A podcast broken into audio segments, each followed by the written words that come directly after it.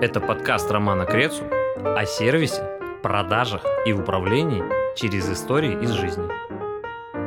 Друзья, добрый день, добрый вечер, доброе утро. Меня зовут Роман Крецу, и это очередной подкаст. И гостем сегодня у меня является коммерческий директор портала ресурса Аристоклаб Сергей Захаров. Да, всем привет. Спасибо за приглашение. Очень э, рад, что ты здесь. Я сейчас думал о том, когда же мы с тобой познакомились? И я не помню. Слушай, это вообще... Ты не поверишь, я пока ехал, думал, так, надо вспомнить вообще, как мы с тобой познакомились. На самом деле, мне кажется, мы познакомились точно через нашего общего друга Игоря.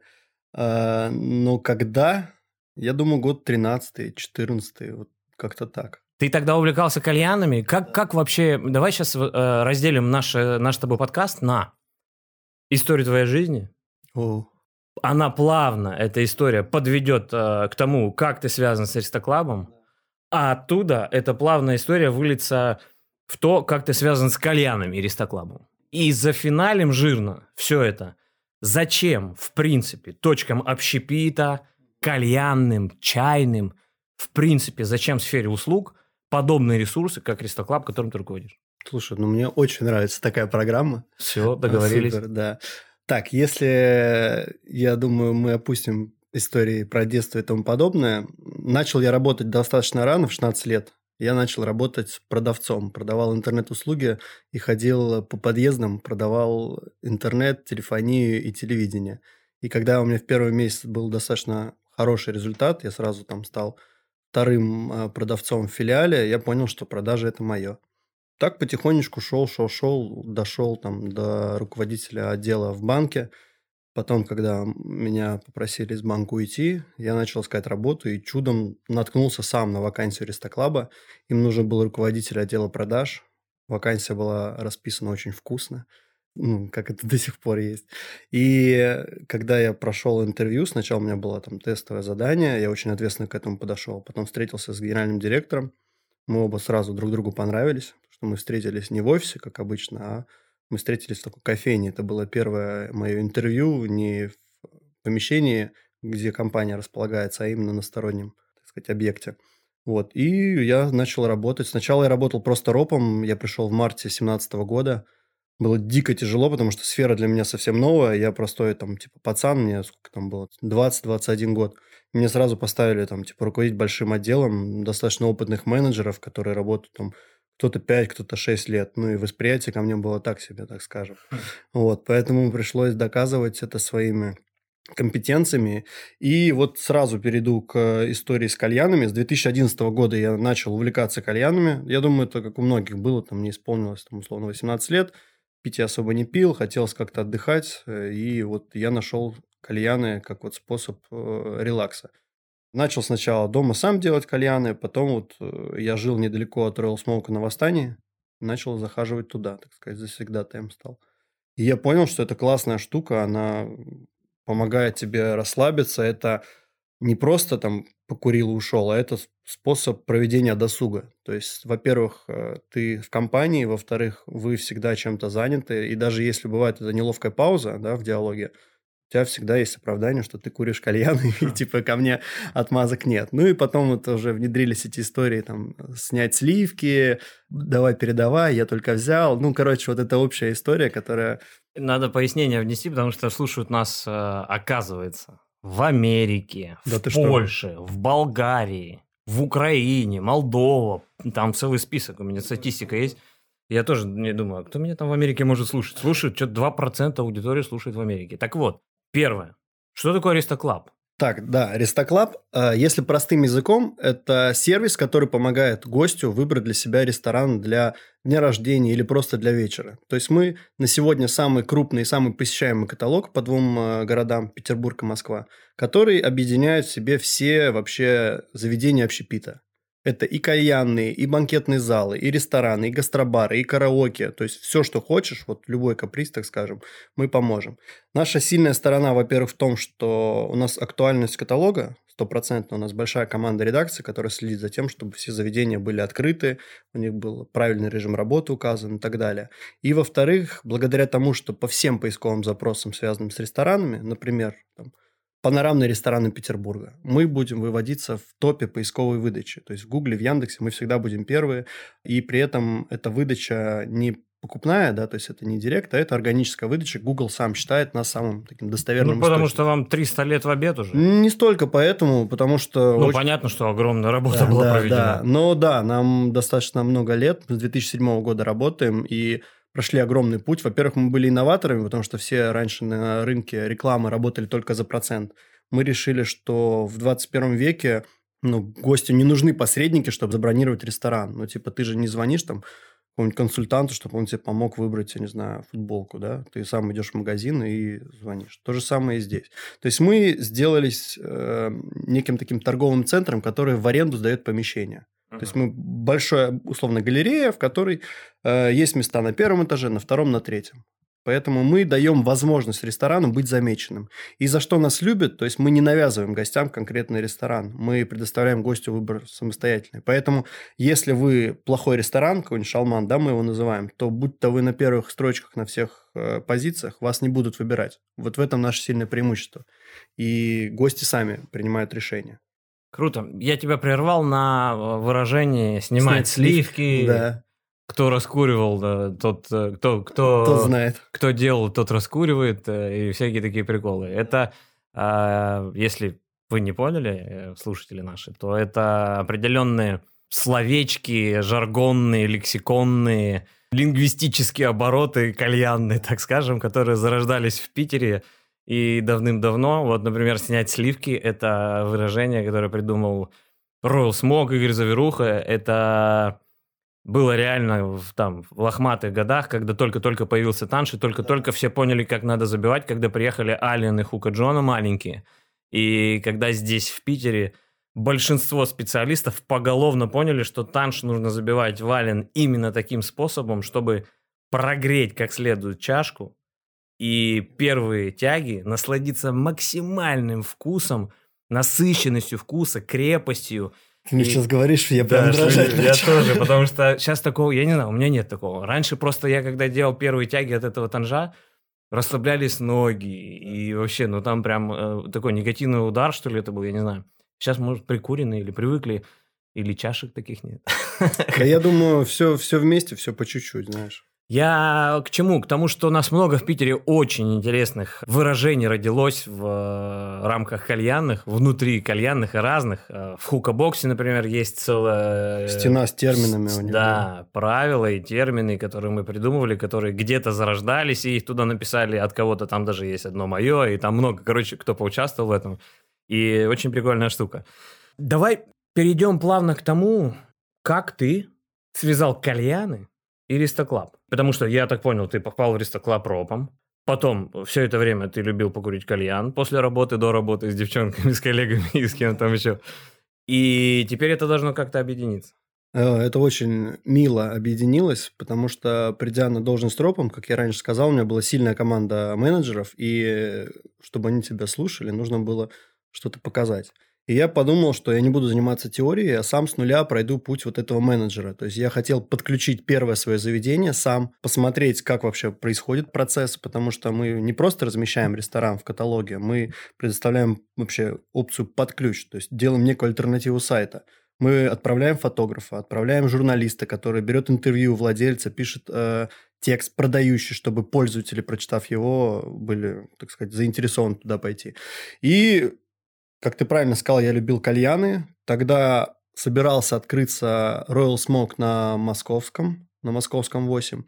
Я подумал, блин, раз я люблю кальяны, кальяны – это общепит. Туда звонят, туда бронируют, туда ходят осознанно.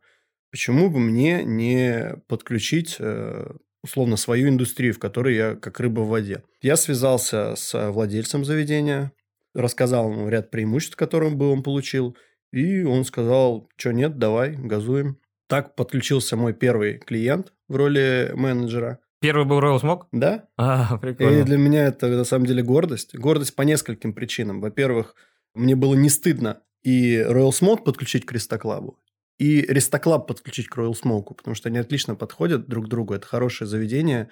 Вот, и я не переживал за то, что там будет низкая эффективность. И одно из таких преимуществ, что кальяны раньше вообще не были представлены на Ристоклабе. То есть в 2017 году понимание кальянное равно было подвал, где ты сидишь там на палетах и тому подобное. И я видел свои, можно сказать, миссии, да, громко сказано, показать э, вообще всем, и сотрудникам, и пользователям, потому что сотрудники, они такие же пользователи, как и другие, что кальянные – это полноценное место, где можно проводить время. И там не маргиналы собираются, а достаточно уважаемые люди. И что вообще существуют кальяны разного уровня, разного дизайна, концепции – масштабов, услуг и так далее. Да вообще все. Вот мы вчера выпустили подборку кальяны с э, ресторанным меню. Поэтому вот, пожалуйста, кто думает до сих пор, что кальяны это какие-то шалманы, я вас уверяю, нет. Примерно вот такой текст я пытался сказать в, в нашем законодательном собрании, когда ты был там. Ну, я не был, огромнейший я, в курсе. стол, вот этот депутатский, огромнейший стол, человек, не знаю, на 200 или сколько, огромный зал, вот этот старинный с той стороны депутаты всех мастей и областей, вот эти, которые в коллекции э, осудителей, рассудителей, как их там правильно назвать.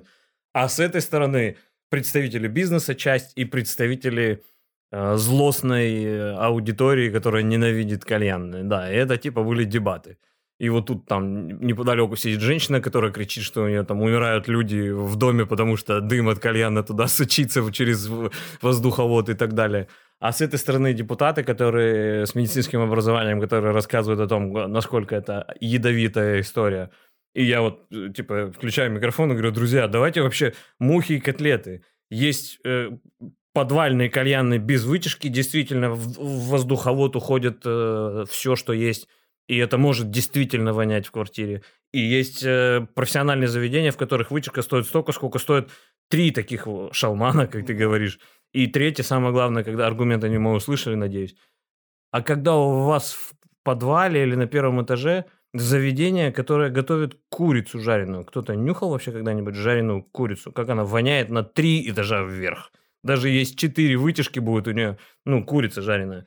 Короче говоря, такой диалог, э, да, существуют профессиональные кальянные, как заведения, как общепиты точки, как достойный уровень сервиса, который там оказывается – Э, люди, которые обучают, команды, которые управляют, похлеще э, там, среднестатистического ресторана. Да я тебе больше скажу, что во многих кальянных э, кухня не отстает. Да, То есть, э, ну, не секрет, мы с ребятами очень часто ходим по ресторанам, да, ну, такая у нас профдеформация, и нет-нет, заходим в кальянную, и у меня самый старый менеджер, который работает 12 лет, я как-то его привел в кальянную, не буду даже пиарить, но хорошая кальянная, где он съел рассольника, он сказал, что это один из лучших рассольников его жизни. Я ем суши в определенном заведении, потому что вкуснее я не ел. Никакие вот эти Рубинштейны японские истории. Ну, я прям пробовал суши много где, и я ем суши только в одном месте, и это кальянная. Я ем теперь э, холодный борщ, я только хотел сказать да? про холодный борщ. Вот я ем холодный борщ только в одном теперь заведении. Не буду говорить каком, чтобы не... Но я раньше вообще не понимал, что это холодный борщ, что это за свекольник. Это сок свеклы с едой какой-то. Мне друзья думали, что это на самом деле борщ просто холодный из холодильника. Короче, я попробовал и понял, что э, очень вкусно. Очень вкусно. И именно в этом месте вкусно. Я ел другие. Не то. Да, не то. Давай подведем с тобой итог того, как ты влился в кальянную индустрию и связал ее с индустрией как вот я вот тебя перед записью спрашивал, как правильно назвать? Онлайн-маркетинг? Да, Нет, ну это сути... не маркетинг, это, ну это часть маркетинга, но это же... Это реклама, то есть мы рекламная площадка, которая помогает пользователю выбрать себе ресторан, а ресторану привлечь... Представитель онлайн площадки, площадки для рекламы. Ресторан, ну, общепита. Заведение общепита. Да. То есть, э, когда я подключил э, первого партнера, мы, кстати, называем не клиенты, а партнеры. Вот это очень такие важные моменты. И не э, клиенты ресторана, а гости ресторана. Я думаю, отчасти благодаря такой философии у нас и самое большое количество этих партнеров, потому что мы к ним относимся не как к клиентам, а как именно полноценным партнерам. Так вот, подключив э, Royal Smoke, я увидел, что они начали качать достаточно неплохо. У них было большое количество просмотров, звонков, броней. И я понял, что надо двигать эту тему. Ну и как обычно, знаешь, все так сначала предвзято относились. Ой, да это кальян, это фигня. И моя задача, я прям заводился от этого. Думаю, сейчас я вам покажу. Я такие кальяны, говорю, подключу, что ваши всякие рестораны отдыхают. И все, и начал э, в этой теме крутиться сам. То есть, во-первых, благодаря знакомству с Игорем, э, он в кальянной индустрии там далеко не последний человек. Игорь Заверуха – это тот человек, который открыл сеть кальянных в Питере, Royal Smoke называется. Это тот человек, который многих деятелей индустрии или научил курить кальян, или привил даже э, вкус э, правильного кальяна. И из заведений Игоря вышли, не знаю, сотни специалистов серьезного уровня, которые разбрелись по стране и делают крутейшие чашки. Да не только чашки, да вообще вклад его, мне кажется, сложно преувеличить. Ну, тем не менее, вот начал общаться с владельцами кальянных, и я сразу себя поймал на мысли, что даже на том, на стартовом своем этапе я уже начал выбирать сам потенциальных клиентов. То есть, если кто-то думает... Партнеров. Да. Ну, те хотели стать клиентами, поэтому, поэтому все правильно. А если просто кто-то думает, что ты можешь открыть любую там подвальную кальянную и прийти в Ристоклаб, на самом деле нет. Мы очень избирательно относимся к нашим потенциальным рекламодателям, и мы не раз обжигались, что заведение открывается, оно не очень, мы понимаем, что оно не будет качать, но он там, пожалуйста, там вот там, ну, мы же не можем отказать по законным, да, mm-hmm. правилам, потому что это будет какой-то, как там сейчас модно говорится, харасмент, я не знаю. ну, короче, нельзя.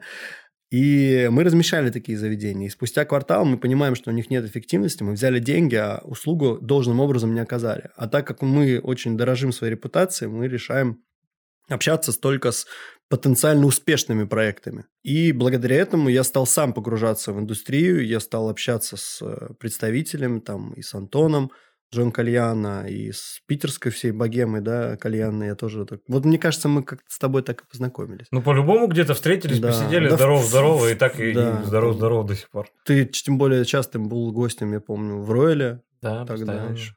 Там я как слышал, что кто-то начинает разносить всех за чай, я думаю, о, Рома здесь, тогда иду поздороваюсь. И все, и началась движуха. И я понял, что у нас даже создалась тематическая рубрика на сайте. То есть вообще у нас сайт поделен на разные разделы. Э, их можно сегментировать как банкетное, направленное на мероприятия, там, день рождения, корпоративы, свадьба. А-ля карт – это просто прийти в заведение, там, не знаю, бизнес-ланч, э, где есть караоке, кальяны, завтраки – и сезонные там какие-то истории, там Хэллоуин, Пасха и тому подобное. И мы создали тематический раздел, посвященный кальянам. То есть это... Благодаря ну, тебе. Ну, в том числе, да. Называется «Кальяны Петербурга». И важно заметить, что у нас же есть достаточно большая экспертиза, мы понимаем, что ищут пользователи, у нас есть данные о запросах, у нас есть данные по посещаемости. На момент 2017 года запросов э, в сфере кальянных было крайне мало. Но, тем не менее, мы так сказать, сделали эту гипотезу, и, слава богу, там директор поверил в мою идею, и мы начали эту историю развивать. То есть, во-первых, команда редакции актуализировала каталог, она обзвонила все кальянные на предмет, работаете ли вы, не работаете, внесли их туда. И дальше мы уже начали систематично прорабатывать эти заведения. То есть, это было дико тяжело. Мы звонили по холоду, да, в заведение, попадали там на какого-нибудь пьяного кальянщика, если мы говорим о шалманах. А что такое шалман вообще? Шалман – это заведение, которое недостойно твоего посещения. Это, это я понял. А, а в целом слово шалман, может, оно что-то обозначает? Слушай, я когда пришел в Ристоклаб, я просто окунулся в некий глоссарий этих терминов, там кульчапа, там, знаешь, это когда партнер отказывается платить, и ты на него накладываешь некое проклятие. По Ого. странным стечениям обстоятельств многие рестораны, которые отказывались, они сгорали. Но Ого. это совпадение. Не только. Вот, поэтому слов очень таких новых будет много. Но я их буду пояснять по возможности. И когда мы подключали кальянные, мы видели не просто положительный фидбэк от владельцев, но и рост запросов, связанных с кальянной индустрией. То есть это был парадокс. Чем больше кальянных мы подключаем, тем больше людей их начинает искать. Возможно, это связано с тем, что как раз вот э, после 2015 года сильно был рывок да, с кальянной индустрией. Во-первых, все медиа стали трубить о том, что кальянная – это не просто э, там подвал. Появлялись инвестиции в эту сферу, достаточно большие, серьезные. Появлялись э, русские табаки, русские кальяны. И вообще, ну, на сегодня, я думаю, все в курсе, что Россия – это там, самая кальянная страна. Ну, не самая, но... Ну, я считаю, что самая. Дело как бы самое что? Самое курящее? Нет. Самое большое количество скуривает? Нет. А вот со стороны профессионализма я, наверное, с тобой буду согласен, что... Со это... стороны разнообразия. Тут, понимаешь, как бы разнообразие в Турции турецких табаков тоже большое. А у нас они крепкие, и их большое количество. То есть у каждой там страны есть свои менталитеты, свои там исторические какие-то моменты. В нашей стране это, а, огромный бурный рост, быстрый. 10 лет понадобилось индустрии, чтобы стать лидирующей в мире по разным факторам. Профессионализм, потому что только наши мастера настолько сильно заморачиваются с раскрытием сырья в чаше и с разносторонними стилями употребления, и только наше производство заморачивается с таким качеством аппаратов, аксессуаров, чаш и всего чего угодно. И только наши управленцы и инвестора, а инвесторы, как правильно, э, видят потенциал. И вот за эти 10 лет последние, ну, изменилось настолько все, что есть реально большое количество заведений, в которых инвестировано, кальянных заведений, в которых инвестировано денег больше, чем в приличный ресторан какой-нибудь. Да, вот и представь, я с таким же энтузиазмом, как ты сейчас рассказываешь мне, рассказывал это своему директору, говоря, что кальянный – это... Вы, вы что, это другое? Там сфера, там сервис, там то все. И на меня смотрели как ну какого дурачка, сказали, ладно, типа, делай, лишь бы отстань. Но только. если дали делать, значит, все-таки слышали. Ну, скорее всего. Но сейчас э, среди наших партнеров заведение типа кальянное, на мой взгляд, больше всего. То есть э, с Ристоклабом очень много работает именно кальянных. Будь то Москва, будь то Петербург. И мне очень нравится с ними работать, потому что к маркетингу они подходят профессиональнее даже, чем многие рестораны. А потому что ограниченные а, да? рекламные ресурсы, просто негде. И поэтому, чтобы выбрать способ э, рекламы, тебе особо заморачиваться не надо. Тебе, у тебя есть пару каналов, сейчас вообще проблема.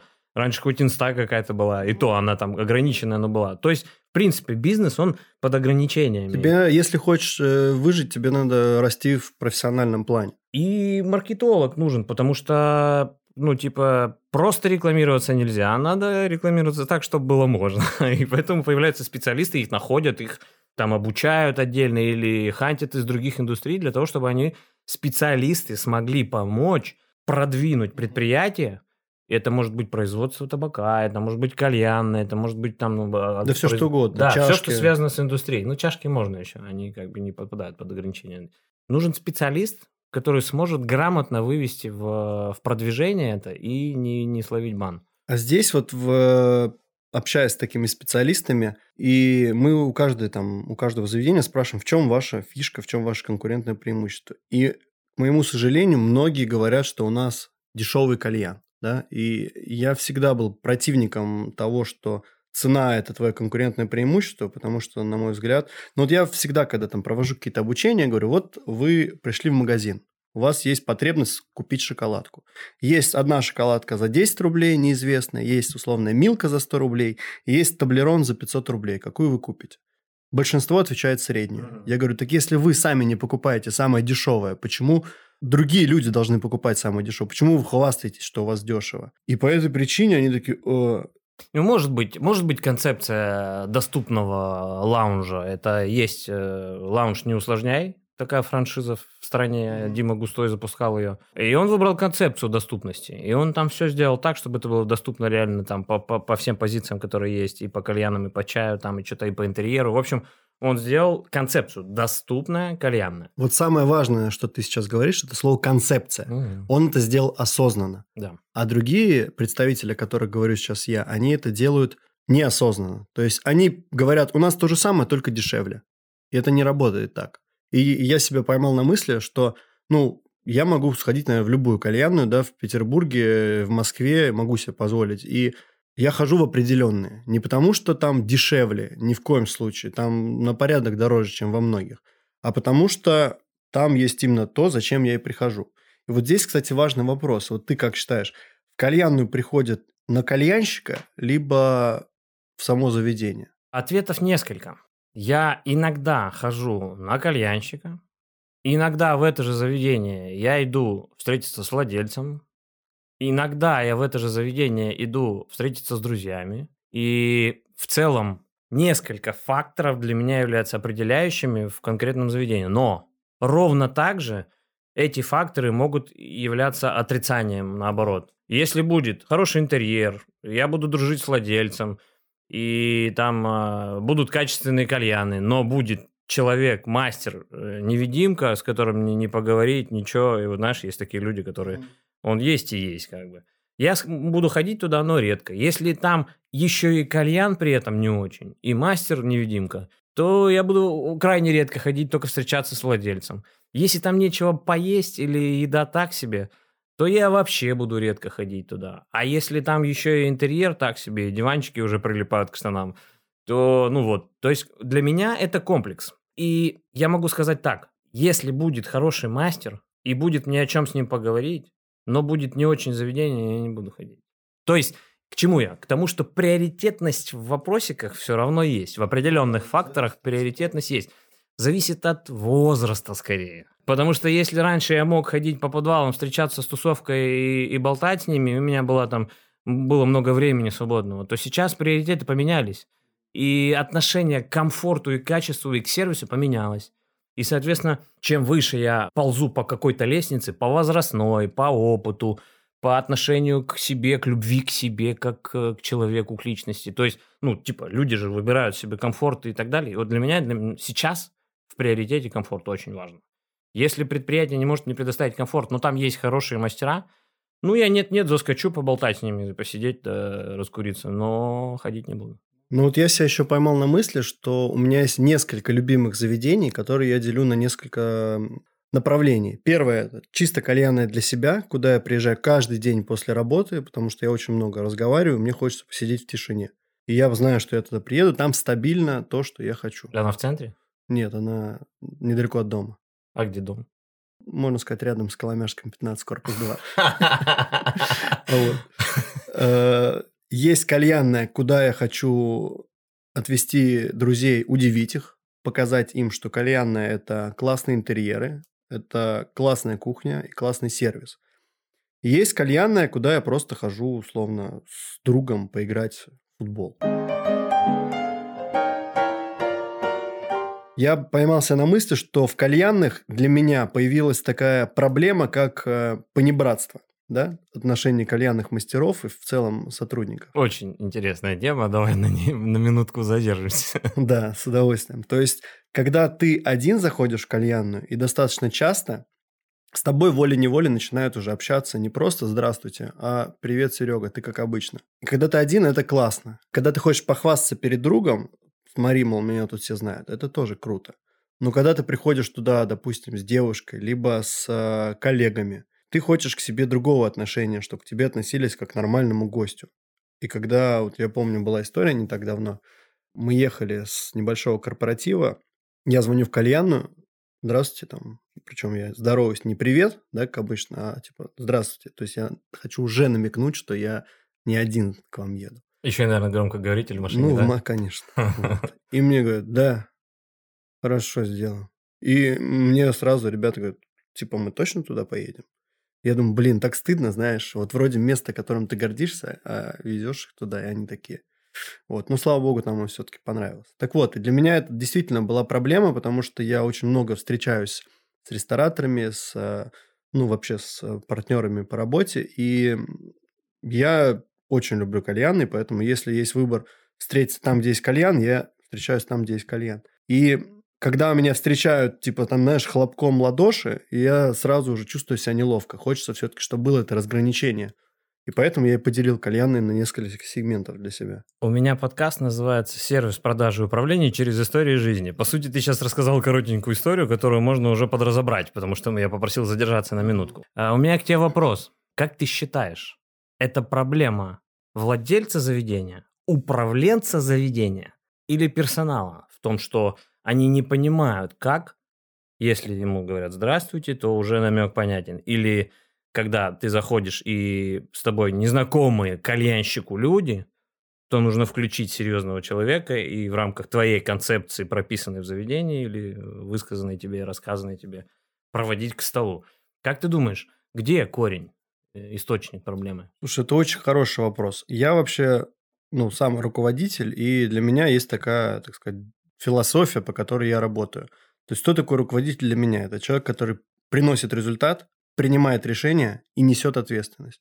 Поэтому здесь должен нести ответственность не исполнитель, а тот, кто является там владельцем концепции. Часто владелец кальянный и управляющий – это одно лицо. Но, на мой взгляд, если владелец полностью делегировал управляющему вот эти полномочия про выстраивание бизнес-процесса и тому подобное, и является, можно сказать, инвестором, да, просто, то есть он дал деньги, то ответственность полностью лежит на управляющем. Если владелец вклинивается в операционное управление, то ответственность, конечно, на нем. Но вопрос обратной связи, понимаешь? А владельцы часто недосягаемые люди, и простой гость до них не достучится. Кому вот эти гости, да, допустим, я там неизвестный парень. Отзыв на Ристоклабе. Естественно, так у нас, кстати, если почитать, очень много таких подобных отзывов о крутых и известных кальянных. Ходим туда очень часто, однако в последнее время стали замечать, что там кальянщики не дозваться. Ну, это же классическая история. Я поэтому и задал этот вопрос с намеком.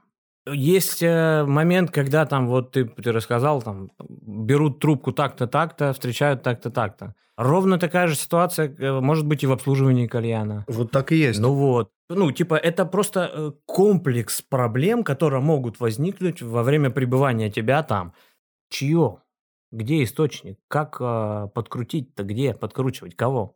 На мой взгляд, здесь это вопрос управленца. То есть, э, либо отсутствие контроля с его стороны, он должен всегда быть непредвзятым, либо, если мы идем на ступень выше, это владелец. Но я не хочу на владельца все это взвешивать, потому что у него достаточно много задач помимо этого. То есть, зачем он нанимает управляющего, в работу которого он должен вмешиваться. То есть мы должны нанимать людей, которые нам будут говорить, как это делать, а не наоборот. Это слова Стива Джобса. Да. да. Ну вот. Я люблю эти слова очень. Мы с ним очень похожи. Я еще раз заострю на этом моменте внимание, потому что это полноценный разбор с нашей стороны сейчас происходит.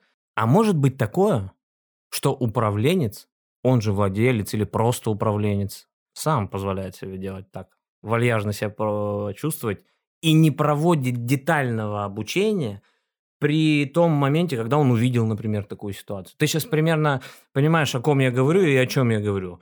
И может ли быть такое, что заведение разрастается, становится больше, объемы растут, трафик растет, и владельцу-управленцу или просто управленцу нужно расти, нужно учиться, нужно понимать, видеть это – понимать, как закрывать эти детальки внутри, найти сначала эту детальку, проблему найти, как ее подкручивать, что такое график обучения, в принципе, планирование обучения людей, потому что, ну, ты же понимаешь, да, что вот взять трубку, неправильно взять трубку, это означает проблема. Если есть проблема, ее нужно закрыть. Если ее нужно закрыть, нужно найти источник и обучить ответственного человека, который отвечает на трубку, скриптам, правилам разговора, даже ораторскому искусству, чтобы вот голосок был такой, как у нас сейчас тут с тобой в микрофоне. Очень сладкий голосок.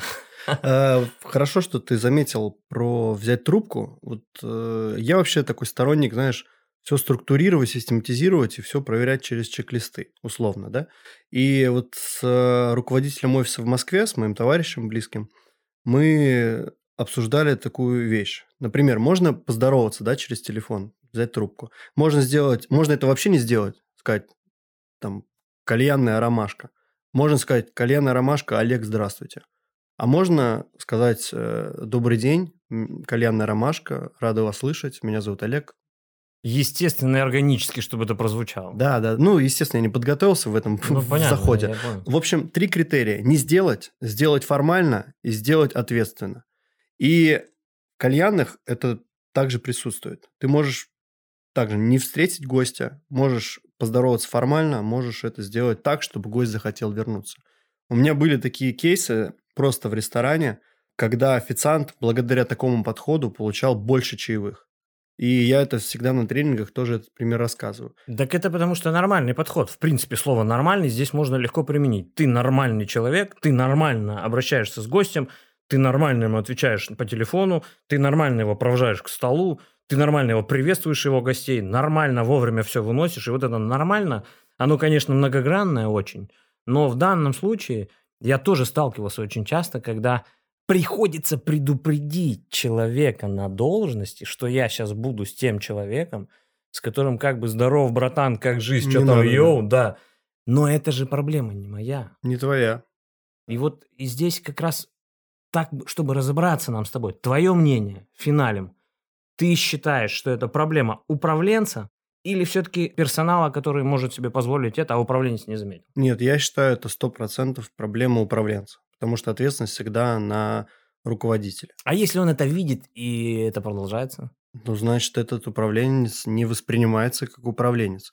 Либо он сам считает, что это нормально. Да, вот это самое именно. страшное. Вот, вот, я этого ждал от тебя. Тогда что... нахер управленец. А если он владелец? Ну, Же... к сожалению, для него такое заведение рано или поздно оно стухнет. У меня есть примеры, когда это заведение работает дальше, все нормально. Ну, еще не стухло скоро. Э, здесь, скорее всего, играет фактор того, что мы в Питере.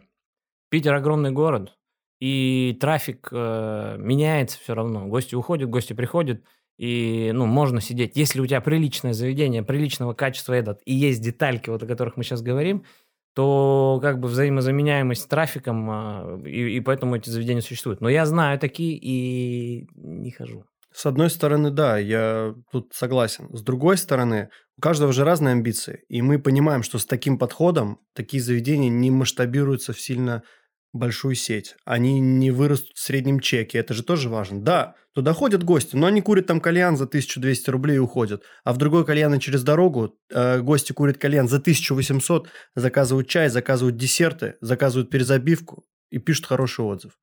Я знаешь, что сейчас подумал?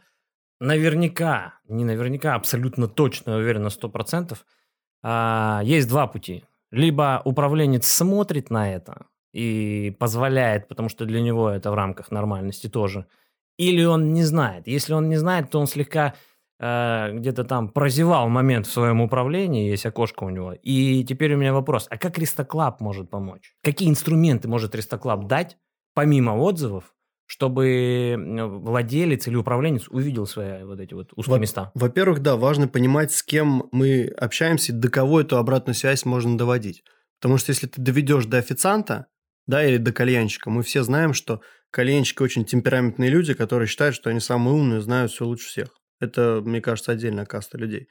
Вот. Если ну, не все. Не, не все. А все. Сейчас люди подумают, да ничего, Нет, это неправда, ну, что это он, я тут это. Я правда все парень. знаю. Вот. А, то, о чем ты говорил там несколько минут назад, что управленец там должен расти. Не каждый управленец это понимает. Они часто ловят э, кураж и думают, господи, у меня полная посадка, я вообще бог маркетинга. А, однако это просто может быть сечение обстоятельств. Так вот, если мы общаемся с владельцем, у нас есть выход на него, конечно, владелец самое заинтересованное лицо – Довести обратную связь мы можем несколькими способами. Первое, самый простой, это отзывы, да, о котором ты рассказал. А второе, это динамика посещений заведения и количество повторных звонков. Да, то есть это же тоже важно. К тебе идут только новые гости, либо ты обрастаешь постоянниками. Количество регистраций на твою программу лояльности. Если заведение не очень, зачем мне там регистрироваться? И благодаря тому, что мы измеряем много параметров, глубину просмотра. То есть ты просто зашел на страничку, посмотрел фотографии, вышел. Либо ты посмотрел э, фотографии, полистал меню, посмотрел отзывы, почитал спецпредложение, позвонил. То есть это все мы э, измеряем. И каждый месяц мы общаемся с владельцем, либо там по почте, либо встречаемся, либо по телефону и обсуждаем его статистику, потому что мы заинтересованы в том, чтобы его заведение качало. Если мои менеджеры видят, что у него статистика упала, они самые заинтересованные люди, они звонят ему, и пока ну, владелец не, так сказать, услышит нашу обратную связь и не примет меры, мы от него не отстаем. Получается, что Ваш ресурс – это реклама Ну. непосредственная и аналитический центр какой-то. Можно назвать это аналитическим центром. Опять же, видишь, у нас сильная сторона в том, что мы можем видеть поведение людей. Мы понимаем, что они ищут, когда они это ищут, что будет интересно им завтра, исходя из прошлого опыта. И благодаря этому мы многим ресторанам рекомендуем какие-то концепции. Например, а, не все рестораторы обладают летней террасой. Однако, глядя на количество посещений этой рубрики, мы понимаем, что наличие летней террасы – это гарантированное конкурентное преимущество. Для примера, в прошлом июне 45 тысяч человек в Петербурге только зашли в эту рубрику и выбрали себе ресторан. То есть ты понимаешь, какой это огромный пласт гостей.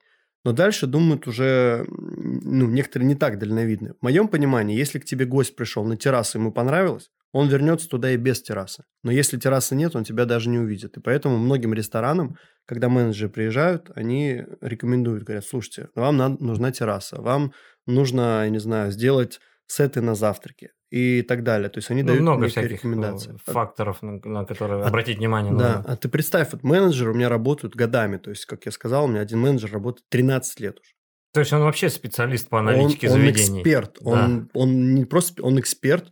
Ему звонят и намеренно спрашивают, Павел, мы хотим там открыть новый ресторан, посоветуйте нам концепцию, ты понимаешь? Консалтинг. А что вы не подумали? Просто. Консалтинг открыть. Все впереди. Консультация это интересно. кстати. Это очень полезно, интересно. Вот. И я на самом деле горжусь, то, что у нас экспертиза менеджеров в ресторанном рынке, она огромная. Звучит все это как реклама, но мне действительно интересно, потому что я давно сталкиваюсь с Ристоклабом. В самом начале, Я еще помню. когда Ристоклаб появился, я зарегистрировался, я Ты там, вел еще блог свой. я там вел блог, и я там искал клиентов, э, рестораны для своего аутсорсинга, и нашел. Благодаря Ристоклабу, на самом деле, по личкам я там шуршал, короче, нарушал правила ваши, но... Ну, у нас это- до сих пор так делают. Но у нас действительно есть комьюнити профессионалов, и это не секрет. И многие кальянные представители индустрии. Мы часто пишем различные статьи, посвященные кальянной тематике, особенно вот после последних событий, когда уголь вырос. Мы взяли интервью у представителей кальянной индустрии, где они высказались вообще, что, как вообще, как они на это реагируют. И многие кальянщики нам, не кальянщики, а кальянные владельцы, владельцы кальянных, управляющие, э, там звонили нам с просьбой там, дать контакты этих лиц. Ну, мы не даем, но тем не менее.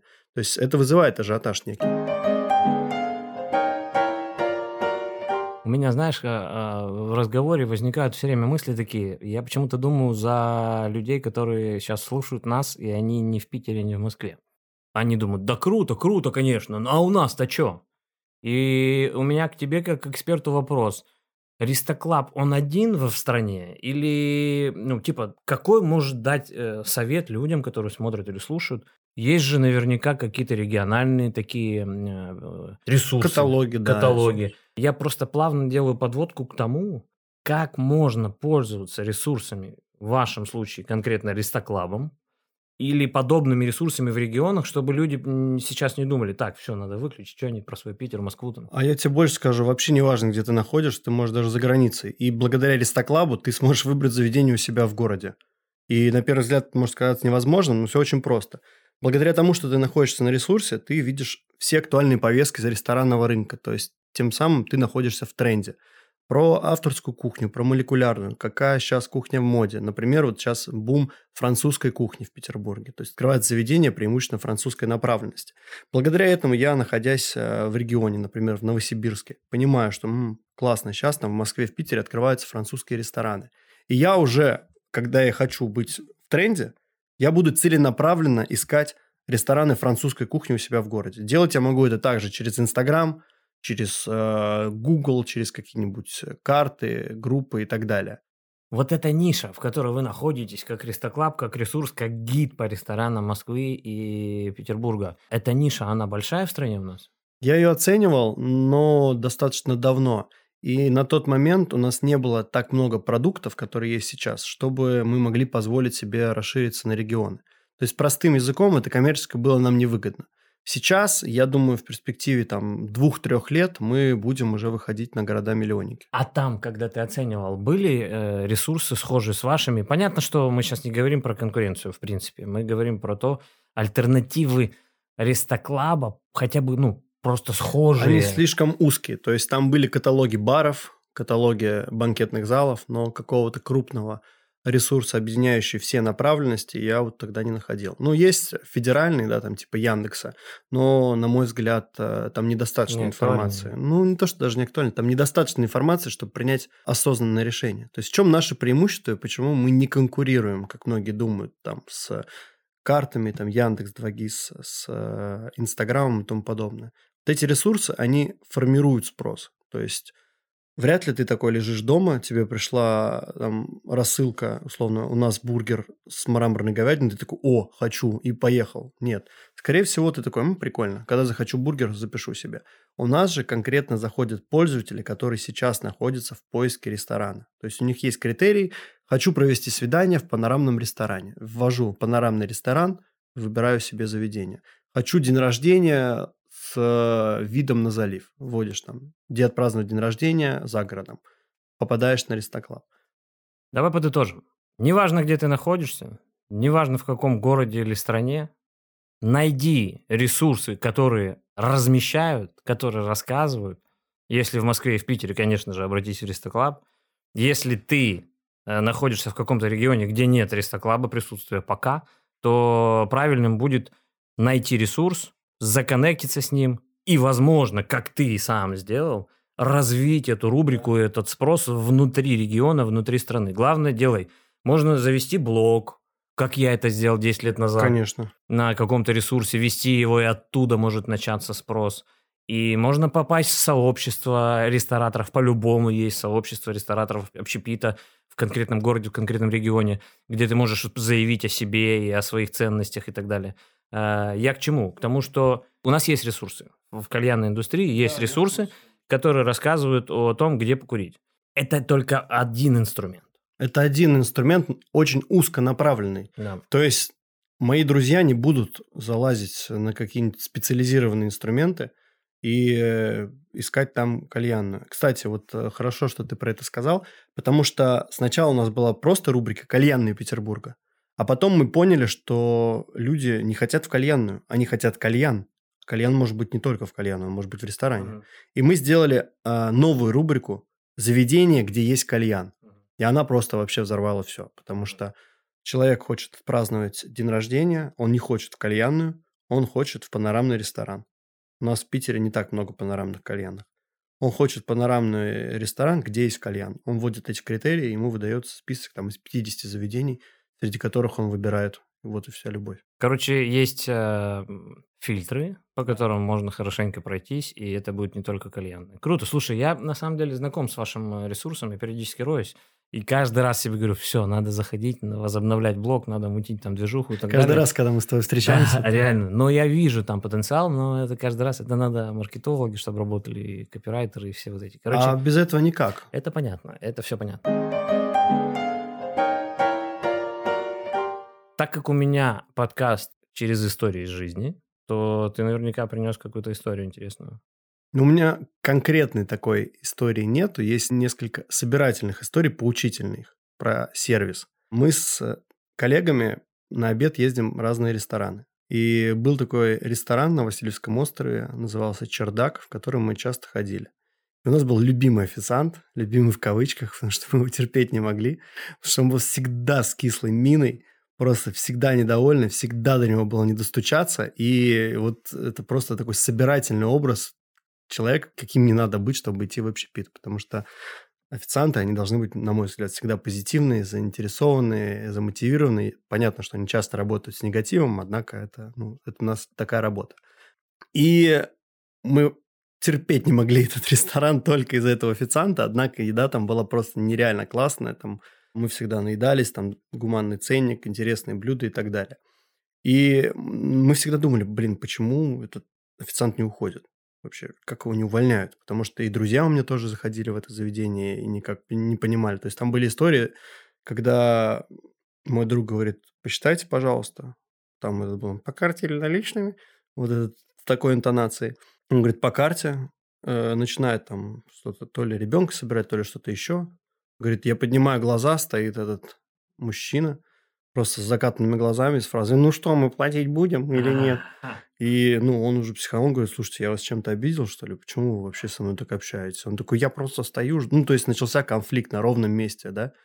Вот просто и мы думали, почему он до сих пор работает. Все оказалось нетривиально, это просто оказался родственник э, владельца. Угу. Вот. Но ресторан закрылся. Ну, это, видимо, история к той же истории, э, когда тебя отвечают по звонку также. Отчасти. А есть обратная сторона медали. Казалось бы, просто обед, тоже обеденное время, мы приезжаем в другой ресторан, и нас обслуживает девушка, которая относится к нам не как к бизнес-ланщикам, знаешь, к ним особое отношение, а как к гостям, которые, я не знаю, приехали с Петербургского экономического форума. И она произнесла такую просто гениальную, на мой взгляд, фразу, которая не просто увеличила средний чек, но и позволила ей заработать неплохие чаевые. Она сказала, к этому супу я рекомендую взять э, хлебную корзинку. Вам принести? Просто это гениально. Это настолько просто. Это показал ее как хорошего продавца, потому что она закрыла сделку, да, агрессивно, можно сказать. Это показало как ее человека с хорошим отношением в плане сервиса, потому что она дала личную рекомендацию. И третье, она показала себя как небезразличного человека, потому что она сказала, обычно с этим супом берут или там к этому супу хорошо подходят. И это не выглядело навязыванием. Я себя поймал на мысли, опять же, когда ты приходишь в хороший ресторан, официанты, опять же, делают вещи либо никак, либо формально, либо ответственно. И я думаю, ты сам часто встречаешь, приходишь в кальянную, заказываешь кальян, тебе приносят его, говорят, все хорошо, ты говоришь, да, тебе говорят, приятного вечера, или Хорошего отдыха. Хорошего отдыха. Да. Это меня раздражает. Меня это бесит Такая невозможно. Что значит? Это знаешь, это как спящему человеку желать спокойной ночи. Типа, зачем ты мне это говоришь? Хорошего отдыха. Но стоит добавить одно слово, и это предложение уже несет совсем другую краску. Вот я это услышал в ресторане «Паруса». Когда ко мне, ко мне подошел официант, все принес и сказал, я желаю вам приятного отдыха. И вот эта фраза, это «я желаю», она дала какое-то личное отношение, и мне это стало так приятно. Я такой, ого, так он просто сказал одно слово лишнее, и все. И потом он просто, проходя мимо, сказал что-то из серии «Нас недавно там типа привезли лосося, очень рекомендую». И я его не взял, этого лосося, но благодаря тому, что мне он это сказал, я ему оставил нормальные чаевые. То есть эти, казалось бы, такие нюансы, они реально влияют на уровень сервиса. Я думаю, ты тоже с этим сталкивался, когда ты общаешься с владельцем кальянной – Говорит, что у вас особенно? У нас уникальная атмосфера и высокий сервис. Тоже меня это бесит на уровне хорошего отдыха. Я 8 лет был официантом в Москве, в э, Питере, в Одессе. И я работал в достойнейших заведениях. И в одном из, это была гостиница, мне привили такую фразу. «А, я желаю вам хорошо провести у нас время. Офигенная фраза. Да, и это, ну, Вообще э, звучит спокойно и прям туда, куда надо. И оно ни, ни с чем не привязано. Отдых, не отдых. Я тоже как Я задумался недавно. У меня мастера тоже периодически желают хорошего отдыха. Угу. Я уже не смотрю на эту фразу, но вот сейчас я, я понял, что надо срочно что-то менять. Ну, не нравится она мне тоже, она меня бесит. Вот если разобрать твою фразу на языке продаж, да, я все-таки человек из продаж и обожаю это дело, а, то здесь есть все, чтобы хорошо завершить продажу. Во-первых, личное участие. Я желаю вам хорошо провести у нас время. Это привязка и визуализация к нашему месту. То есть у человека в голове остается ассоциация. Мне этот человек желает хорошо провести время в конкретном заведении. И у него со временем стираются вот эти лишние фразы, и у него остается следующее. В этом заведении хорошо проведенное время. У него вот эта ассоциация в голове замораживается. Как ты думаешь, что нужно изменить в кальянных, для того, чтобы персонал этих заведений начал понимать, что надо выбирать слова, говорить правильные слова, знать правильные слова, видеть кому что говорить и так далее. Я сейчас с такой, э, с, так, потому что чуть ли не ежедневно я сталкиваюсь с э, работой с людьми. Я э, руковожу Burn Community, сообществом э, Burn, и постоянно э, большое количество общения с разными людьми. И большинство людей в нашей индустрии, к сожалению, не согласны с тем, что можно говорить по-другому, можно выглядеть по-другому, можно делать то же самое и не быть зализанным, прилизанным, суперинтеллигентным. Все топят мне за то, что у нас индустрия, у нас тут креатив свое Friendly. собственное. Ну, friendly уже совсем... э, Просто люди считают, что кальянная индустрия, она более андеграундная, она более какая-то выделена, она другая, и поэтому это нормально. А я пытаюсь объяснить, что ты можешь быть представителем андеграунда, блин, или как там еще они хотят это сказать, но при этом ты можешь нормально общаться.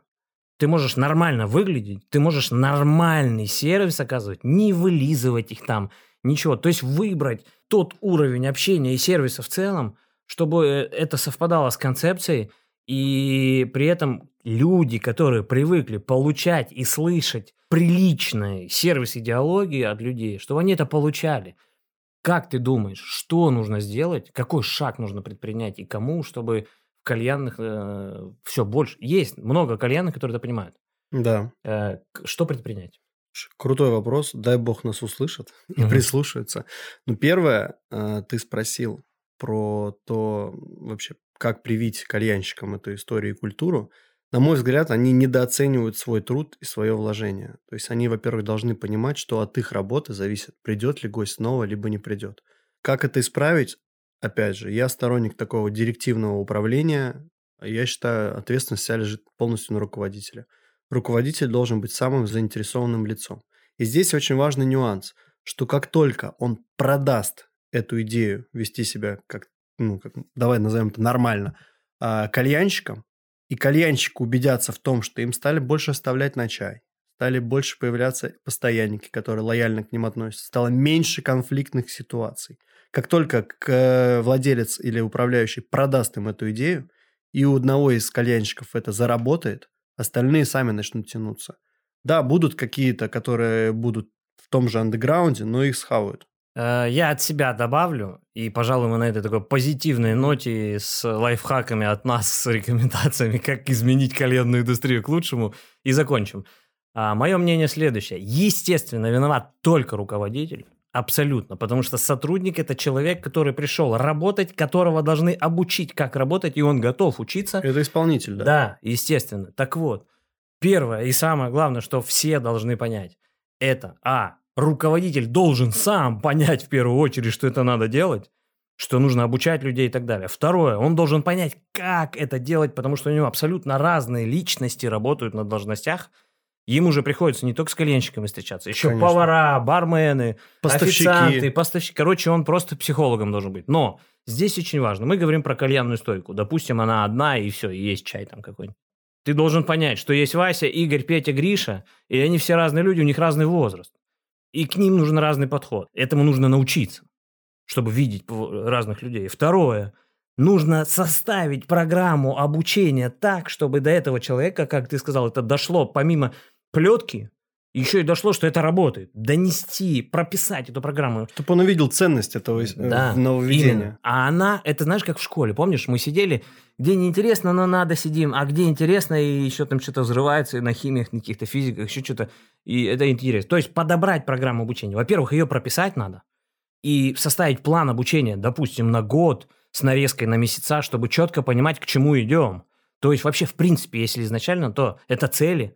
Должны быть у, у руководителя цели. Стать из точки А в точку Б по сервису и по продажам. И- Конкретные, измеримые. да. И потом прописать эту систему обучения так, к определенным людям найти определенный подход, научиться, как это искать. И это все зафиксировать. И самый крутой момент, который должен быть, не просто запустить это, а, А еще и- контролировать. О, контролировать, администрировать. И если в случае ты видишь, что какой-то инструмент вроде бы сначала оказался крутым, и там программа обучения была крутой, тебе ничего не мешает поменять ее. Коррект. Это обычный цикл менеджмента. Конечно. Планирование, Именно, действия, именно, анализ и именно. корректировка. Я 500 миллионов раз уже спорил, ругался, говорил, доносил. Ребят, это просто работа. Это просто работа. И не бывает такого, что каждый руководитель в чем-то имеет узкое место. Задача не в том, чтобы... Как мне обидно, в смысле, я так серьезно все делал, а мне вон нашли дырку какую-то. Нет, чувак, ты нашел дырку, так это хорошо. Я радуюсь, когда я Именно. нахожу дырки. Именно. Нашел, подумал, как это изменить, изменил, посмотрел, проанализировал, сработало, зафиксировал, как сработало, начал считать, анализировать. Увидел, что э, еще одно новое. Это задача руководителя постоянно искать узкие места и постоянно искать способы закрыть их и э, стартануть оттуда Так дальше. это же кайф. Ты когда это находишь, ты видишь, как э, ты стал больше зарабатывать, твое заведение Именно, растет, именно. растут хорошие отзывы. Именно. В этом заключается специалист, ну, сотрудник, профессионализм этого руководителя. В этом и заключается. Ну, видишь, как нам тут с тобой не, не получилось поспорить, потому что мы одного мнения. А тут же и нету спорить. Тут на самом деле подкаст сделан для того, чтобы э, каждый высказался. И если у нас с тобой мнение схоже, то это прекрасно. Люди услышат, что у нас с тобой схожие мнения, тем более мы разбираем как бы с разных сторон, с разных взглядов одну и ту же историю. Слушай, раз такая пьянка, я подумал, раз нас слушают, я надеюсь, владельцы бизнеса, кальянных, и я хотел бы сделать им такой подарок, если кто из Петербурга, из Москвы и с нами еще не сотрудничает, по там, промокоду Рома Крецу мы готовы сделать... Я знаешь, какой обычный промокод, извини, перебиваю. Да. Крецу разрешил. Крецу, Крецу одобряет. Да. Да, мы готовы сделать скидку на квартальное размещение в размере 10%. Ого. Да, это А мне отлистать что-нибудь за это? Я шучу. Тебя я угощу кальяном.